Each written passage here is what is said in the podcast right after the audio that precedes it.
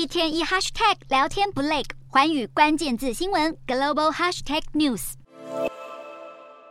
俄罗斯总统普丁当地时间二十八日现身俄国南方的杰尔宾特市，受到现场数百位民众热烈欢迎。这是瓦格纳兵变后，普丁首度在公开场合露面。尽管眼前危机看似已经解除，但最新西方情报显示，自俄国内部窝里反的，除了瓦格纳首领普里格金外，其实还大有人在。有“末日将军”之称的俄军大将苏洛维金，曾在镜头前警告普里格金放下武器，折返基地。没想到事件平息后，欧美情报官却剑指他就是在台面下按住瓦格纳兵变的人。苏洛维金与瓦格纳称兄道弟的发言，让他协助兵变的指控更有迹可循。苏洛维金是在车臣和叙利亚作战过的老将，以残忍作风闻名。去年十月，更被普丁任命为乌克兰战事指挥官，但却在短短三个月后就下台。华府官员推测，普里格金只率领八千多名军力就想直攻莫斯科，似乎是认定大部分的俄国正规军也会站在他这一边。专家认为，要是苏洛维金确实有参与兵变计划，将代表俄军领导阶层分裂越来越严重。另外，美媒《华尔街日报》引述西方官员报道，其实普里格金最原本的计划是要等俄国国防部长肖伊古以及参谋总长格拉西莫夫视察乌东前线时，趁机俘虏两人。结果计划走漏风声，被俄国联邦安全局事先掌握，才迫使普里格金在最后一刻转而挥军进逼莫斯科。